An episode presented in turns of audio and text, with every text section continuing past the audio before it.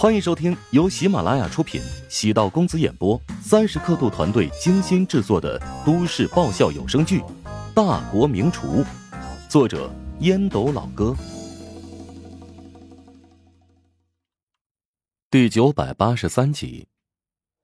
一百万欧元提成百分之三十，那就是三十万欧元。乔治虽然喜欢钱，但还不至于对什么钱都会伸手。乔治笑着说道：“提成就算了，留给公司用在其他方面吧。现在一切都刚起步，还有很多地方需要用钱。”你的觉悟还真高，不过钱还是要给你的，但是不是给现金，而是给股份。我做主，给你增持百分之一的股份。乔治哑然失笑，史嘉诚还真够大气。近几年内。紫仙界项目肯定都会亏钱，因此没有股份分红一说。至于这些股份也是不可转让的，相当于给自己画了个饼。紫仙界第一个业主，啊，可以说是冤大头，是从挪威一路潜逃至华夏的欧内斯特。在林平的安排下，他现在有了一个全新的身份，名叫欧斯德。他的人生履历也修改过了。欧斯德是个英语外教，在华夏长期定居。他喜欢华夏的道家思想，沉迷于修仙小说不可自拔。妻子三年前去世之后，性情大变，变得孤独幽闭，于是呢，隐居到了山林，试图寻找长生的秘诀。至于欧斯德的财富，来自于远在美洲的堂叔。堂叔死后留给了欧斯德一个葡萄酒庄，而欧斯德将那个酒庄出售。带着大笔资金来到了华夏隐居。欧斯德的身份当然经不起细致调查，不过也没有人会无聊到对隐藏在云巅的一个老外追根刨底。至于沃利斯家族，也想不到欧斯德假死之后会隐居到华夏那么偏僻的山庄之中。只要欧斯德耐得住寂寞，不再与外界联系，他可以一辈子安全的藏匿于紫仙界。当然，欧斯德目前还并不知道，自己高价购买的别墅目前只有他一个业主。也是凑巧，这朋友对华夏的修仙小说特别迷恋。乔治没将欧斯德的真实身份告诉史嘉诚，他那一张嘴巴根本管不住事儿。因为是第一个业主，所以你们一定要服务到位。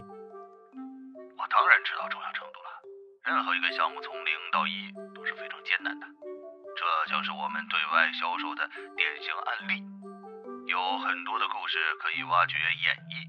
关键他的老外身份太特殊了，连老外都被咱们的休闲养生别墅的这个概念给吸引了，那肯定会吸引更多的人慕名前来的。乔治暗叹了口气，不出意外，又得有很多人要惨遭老丈人的忽悠了。用一百万欧元。在紫仙界这么一个鸟不拉屎的地方购买一套别墅，至少乔治是不会上当的。但在优秀的营销人才的逻辑里，没有卖不掉的产品，只有卖不好产品的人。乔治给紫仙界项目介绍了第一单，以后史嘉诚出去就有经典案例可以跟顾客介绍了。凭借他那忽悠人不偿命的实力，一大批有钱人要中招。仔细想想。欧斯德这样的人，其实是紫仙界项目的潜在顾客。隐居山林的人分为这么几种：一种是对外界的生活产生了厌倦；一种是钱多了没处花，随便买个地方当做提前投资；还有一种呢，就是走投无路，恰好手里还有一大笔钱，需要找个地方隐姓埋名，安静低调的度过余生。最后一种人。紫仙界对他们而言恰好是刚需，而这种人的数量也比前面两种要多很多。紫仙界最后会变成啥样，想象空间实在太大了。因此，对紫仙界的顾客群体，不仅要采取严格的保密措施，至少还要采取强力的保护手段。当然，这是紫仙界后期的发展规划。等逐步走上正轨之后。再慢慢完善其他内容。胡展娇招募的专业团队，已经进入紫仙界项目，将之前的史嘉诚拉出来的那帮人全部归类于营销部门，其他的部门进行重新设计重建，预计在一个月之内将紫仙界项目梳理清楚。意大利都灵，一座巴洛克风格的城堡内，一个身穿职业装的金发女子，将一份报纸狠狠的砸在面前男人的脸上。欧内斯特那个混蛋，竟然报道了这么一篇文章，赶紧把他带过来，我要让他后悔所做的一切。女子满脸怒气，但掩饰不了她那足以让任何男人动容的美貌。深邃动人的眼眸，金色的头发。披洒在双肩，小巧精致的耳廓掩映其中，妆容清爽宜人，又带点浪漫风情。大开领的胸前，露出光滑细腻的肌肤，深红色真丝面料，曲线玲珑，宛如天使，又透露着风情。欧内斯特关于金陵集团的报道，尽管没有涉及到三文鱼养殖农场的消息。但转移了舆论对之前事件的愤怒。三文鱼在全球范围内都有硬性刚需，而挪威的三文鱼即使养殖的，那也是有口皆碑的硬通货。等舆论过去之后，根本不愁销路。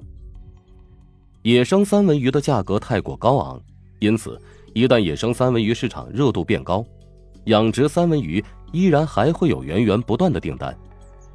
如今，公众对三文鱼养殖产业的质疑，更多集中在卫生安全领域。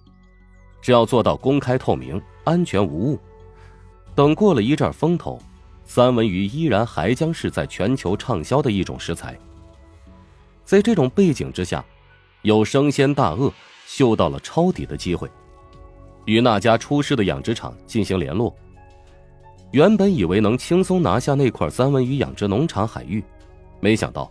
被一家生鲜集团捷足先登，以更高的价格将出事的三文鱼养殖农场购买下来。那个三文鱼养殖场附近有一片很不错的天然沙滩，和渔场连起来之后，可以改造成不错的度假胜地。除了游艇俱乐部之外，还有酒店、商场等规划。简而言之，沃利斯家族原本计划面临尴尬的境地。必须要重新物色更合适的位置。至于给欧内斯特的预付款两千万欧元，也打了水漂。金发女子是负责此次项目的直接责任人，现在家族需要她来承担后果，这意味着两千万欧元要他自己掏腰包。两千万欧元并不是一个小数目。金发女子想要知道究竟哪儿出现问题。欧内斯特是最重要的一枚棋子，也是左右剧情发展的关键人物。他如今从世界上消失了一般。男子将地上的报纸捡起，没有任何表情的说道：“根据我们所知，欧内斯特似乎得到了我们在黑市雇佣杀手的消息，从挪威偷渡，在一艘远洋货轮上被海盗拦截，死在了混战当中。”本集播讲完毕，感谢您的收听。如果喜欢本书，请订阅并关注主播。喜马拉雅铁三角将为你带来更多精彩内容。